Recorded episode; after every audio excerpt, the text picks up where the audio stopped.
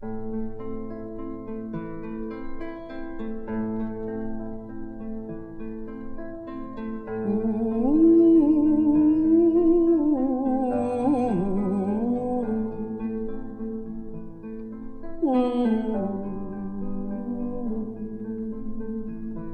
did a singer, a survivor of the Shoah, receive a flight ticket of 10 meters length?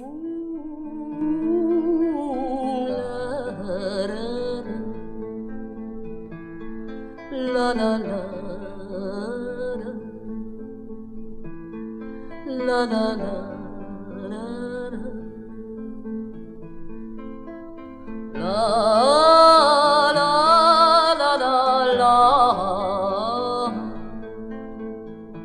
There's a new movie out called Belina Music of Peace, a documentary of the German director Marc Böttcher. Belina was a singer, born as Lea Nina Rodzynek in Sterdin near Treblinka, Poland in 1925. My name is Yael Goldman, and I have to admit that my attention was caught by this flight ticket, which is being unfolded in a very impressive scene in the movie.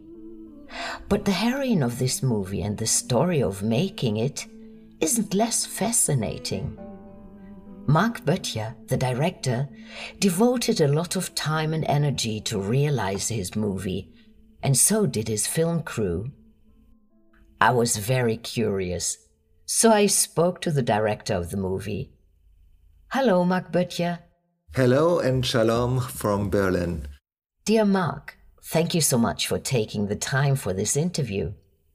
As a director of documentary movies, you've created three movies about strong and impressive female singers before. Now, after 15 years of research in countless archives in several countries and all over the world, and a lot of denied applications for funding, you've succeeded to create your fourth movie on a very strong, impressive, and almost forgotten woman, Belina. How did you remember Belina? Even as a child, I heard songs like Tum Balalaika and If I Were a Rich Man from the musical Anatevka, Fiddler on the Roof, without knowing who this woman with a distinctive voice was. And then in 1999, while researching details about the German chanson singer Alexandra, I came across her great vocal idol Belina and rediscovered her for myself and now for everyone more than 50 years after her last recordings. And when I learned about her personal fate and her merits as a musical diplomat, I simply had to honor her with this film. I met Belina in Hamburg in the summer of 2006, shortly before she died. I had been looking for her for a long time because she was unknown under her name Lea Nina Rodzynek. When we met, a petite grande dame stood in front of me who was a little reserved and cautious at first, but with whom I could talk openly about my film plans then. And she came to trust me. Unfortunately, she died a few weeks later after a serious surgery. Who was this woman? Shoah survivor and singer called Belina. Belina, alias Lenania Rodzynek, was born near Treblinka, Poland, in 1925. She lost almost her entire family to anti Jewish persecution at the start of the Second World War in 1939. At the age of 16, she managed to flee to Hamburg under an assumed name and was obliged to undertake forced labor there. Denounced by Polish compatriots, she was sent to a concentration camp, but with the help of a pastor, she was able to escape to the city of Lübeck. After the war, she married and gave birth to her son Michael. The couple broke up and Nina moved as a stateless person to her aunt in Paris. Here she obtained French citizenship and enjoyed her earliest successes as Belina, singing Yiddish and Russian folk music. In 1963, the television documentary Belina helped her to make her international breakthrough. Together with Berlin born guitarist Siegfried Behrendt, Belina toured the world in the 1960s, visiting 120 countries under the aegis of the Goethe Institute. In spite of her traumatic experiences during the National Socialist years, she championed tolerance and equality between Jews, Germans, and other nations. Singing in 17 languages, she became the European queen of folk music not only in the framework of the German celebrations of 1,700 years of Jewish life in Germany, you saw Belina as a role model in times of hatred like we have to experience right now.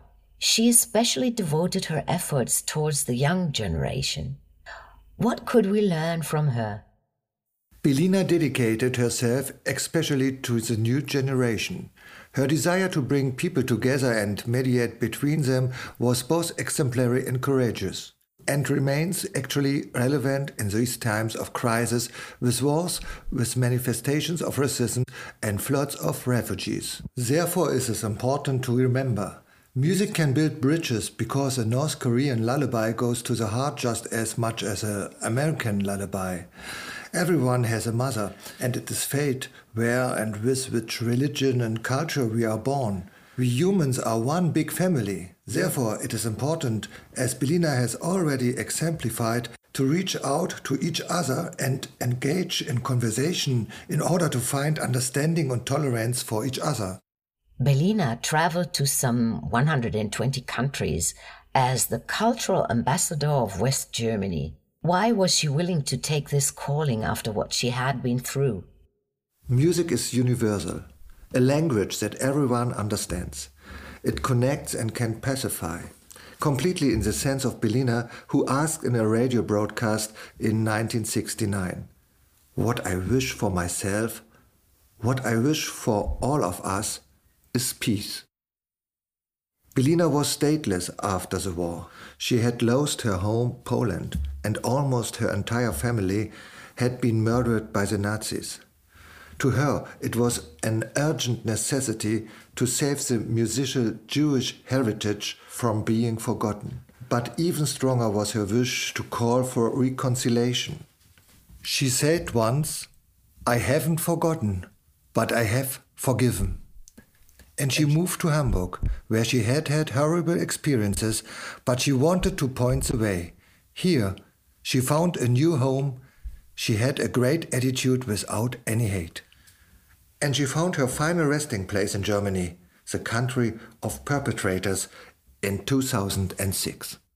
For the foreign countries, she represented the face and the personality of post war West Germany. What was her influence inside West Germany? In 1960, Belina was discovered by a German record company. They made her sing German Schlager music that she didn't like, and these songs were not successful either. Later, when she became successful with her musical partner Siegfried Behrendt, the concert halls were always sold out.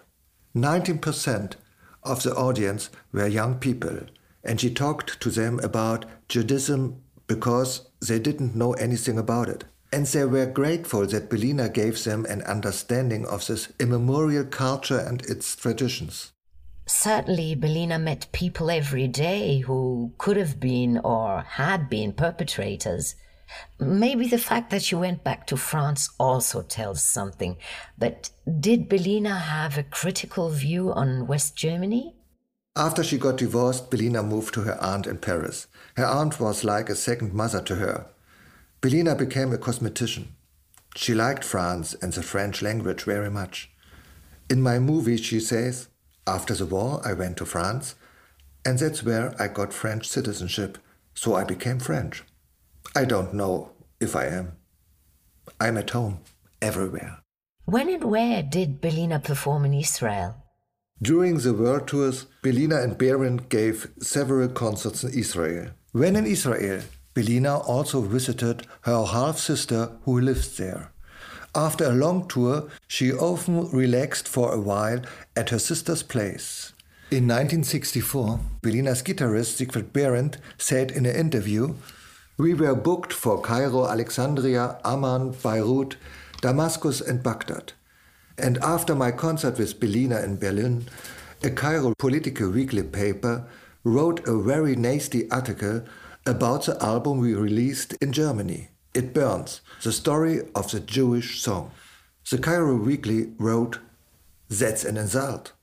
How can consulate have issued a German entry visa to someone who is an enemy of the country because he promotes Jewish cultures and so on?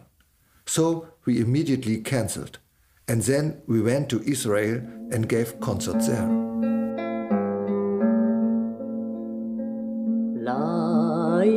Laila, Laila, Haruach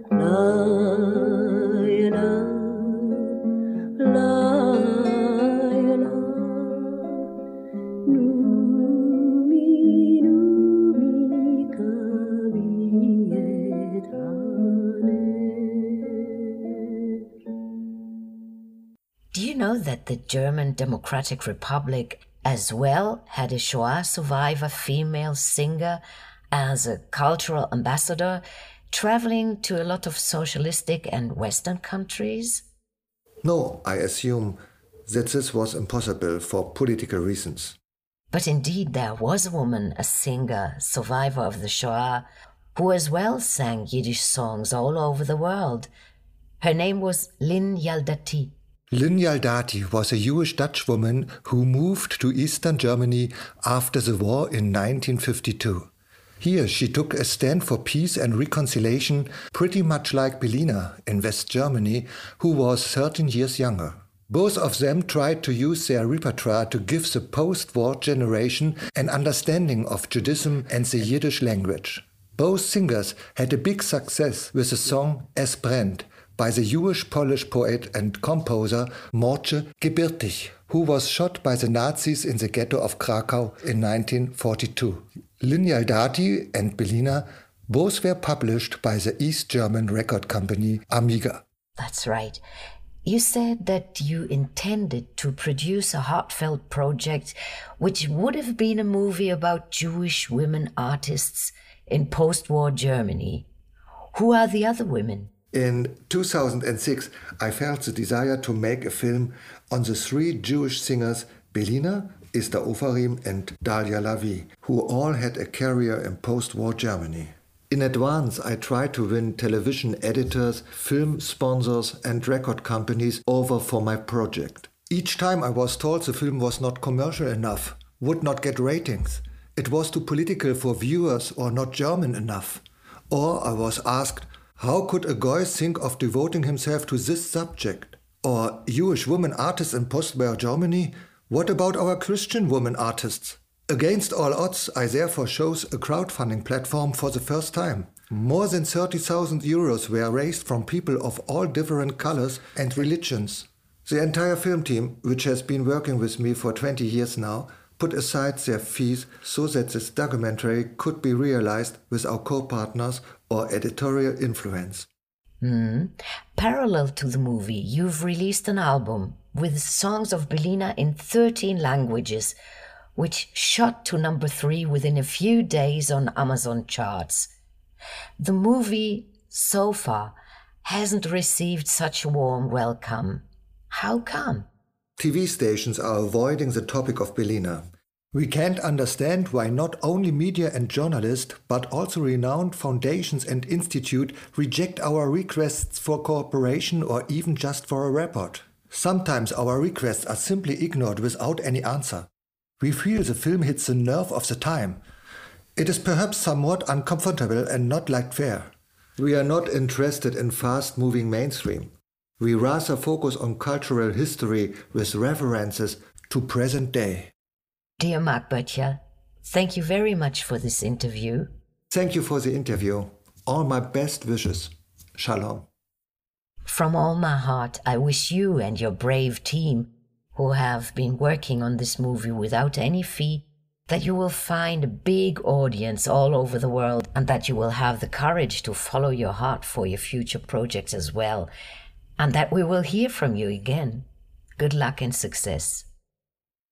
So, actually, both German states had two Jewish singing ambassadors whose families were murdered by citizens of the countries they lived in. Both were beautiful young women with dark voices, mothers, who as well sang Yiddish songs, the language of those who were murdered just a couple of years before. Man hat uns nicht gefragt, als wir noch kein Gesicht, ob wir leben wollten oder lieber nicht.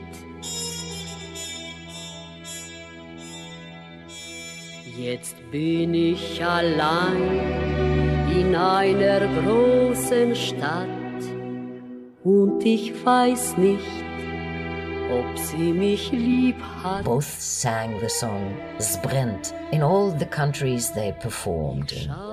Both women found the inner strength to build bridges, both believed in connection between people, and had hope for a better future. Belina and Lin liked the dialogue with the young generation, believed in peace, and traveled around the world as representatives of their new Germanys. An art school and a road in Berlin are named after Lin Jaldati, and a plaque outside her former home reminds of her life, so young generations have a reason to ask about Lin and who she was. At least the movie of Marc Böttcher reminds us of the person, Belina. Wenn ich mir was wünschen dürfte, etwas glücklich sein. Did these two women change the hearts and minds of the German audience as well? Did their behavior impress those people who sent them out into the world? Or did they learn from both women? Do they serve as role models for today's generations? I'm Yael Goldman. Thank you for listening. I hope that you will lend me your ear for my next podcast as well. Goodbye. Was ich mir denn wünschen sollte, eine schlimme oder gute Zeit. Wenn ich mir was wünschen dürfte, ich etwas glücklich sein. Denn wenn ich gar zu glücklich wär, hätt ich Heimweh nach dem traurig sein.